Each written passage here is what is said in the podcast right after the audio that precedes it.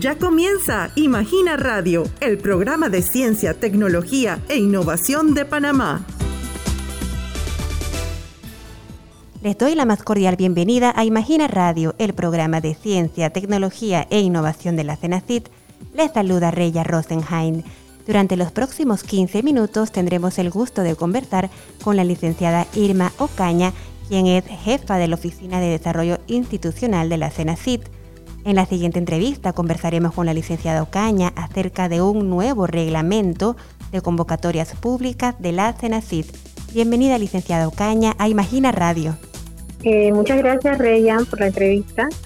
Eh, agradezco a la CENACID por invitarme a participar en Imagina Radio. Muchas gracias a usted. Amigos oyentes, la Junta Directiva de la CENACID emitió la resolución 1 del 13 de enero de 2022 mediante la cual se aprobó el reglamento de convocatorias públicas para el financiamiento no reembolsable de subsidios económicos a proyectos beneficiados de los programas de la CENACIT. Licenciado Caña, bríndenos detalles sobre este nuevo reglamento, cuál es su objetivo y cuáles son los cambios que introduce. Eh, asimismo, como lo comenta Reyan, la Junta Directiva de la Secretaría Nacional de Ciencia, Tecnología e Innovación emitió la resolución número 1 del 13 de enero del 2022 y eh, mediante la cual se aprobó el reglamento de convocatorias públicas para el financiamiento no reembolsable de subsidios económicos a proyectos beneficiados eh, de los programas de la CENACIP. El objetivo principal de esta eh, nueva resolución o de los cambios que se están sugiriendo en ella es mejorar los procesos claves que tenemos en la institución eh, mediante la simplificación y la estandarización y teniendo en cuenta los lineamientos de los entes regulatorios, tales como la Contraloría General y el MEF. Eh, y esto para el desembolso oportuno de los recursos económicos a los beneficiarios del sistema. Los procesos de las convocatorias públicas incluyen el anuncio, la, la recepción de propuestas, la verificación de documentos, la evaluación de propuestas, la aprobación de las propuestas a beneficiarios y la adecuación del plan de trabajo, además de la adjudicación del fondo, la firma del contrato y el seguimiento y cierre de los proyectos. Eh, los cambios que se introdujeron en esta resolución básicamente están orientados en dos objetivos principales. Uno es la reducción de los tiempos que tenemos en algunas de las etapas que están reglamentadas.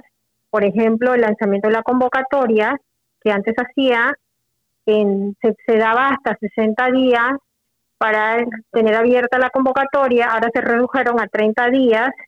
En la, la evaluación de la propuesta también hubo reducción de los tiempos que se establecían en el reglamento, en el reglamento anterior, ahora se redujo a la mitad el tiempo de la, de la evaluación de la propuesta. En el plan de trabajo también se sugirieron cambios o se establecieron cambios en cuanto a la adecuación, el periodo de tiempo que se le da al, al, proponente para adecuar el plan de trabajo. Y por último, la última eh, modificación que se incluyó fue el tema de la, eh, lo que es eh, la, cuando se publica la, la, resolución de adjudicación, que se redujo de cinco días a dos días de publicación. El otro objetivo de la modificación fue incluir dentro de esta resolución cinco programas adicionales que existían en otros reglamentos, se unificaron y se, y se y el contenido de esta resolución abarca o tiene un alcance de 10 programas, antes teníamos 5, ahora incluimos 5 más que eran parte de otros reglamentos y los unificamos en un solo reglamento, considerando el criterio que utilizan el mismo proceso para eh, la adjudicación de esos fondos. Es decir, estamos tratando de unificar, de simplificar, como, como decíamos al principio, eh, los procesos que estamos eh, gestionando. Todo esto con la mira de eh, lograr más eficiencia, más agilidad para el desembolso de los recursos a los beneficiarios. Claro que sí, licenciado Caña. Tal cual como usted lo menciona, el reglamento de convocatorias públicas comprende un total de 10 programas de la CENACID. ¿Cuáles son estos programas?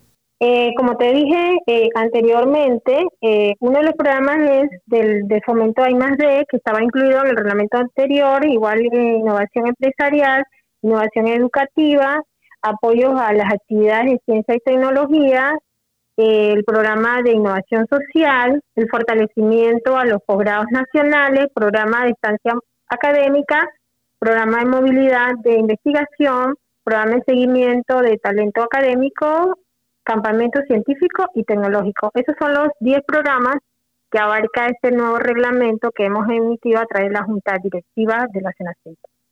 Muy bien. Licenciado Caña, ¿de qué manera el nuevo reglamento contribuirá a mejorar los procesos internos pertinentes a las convocatorias públicas?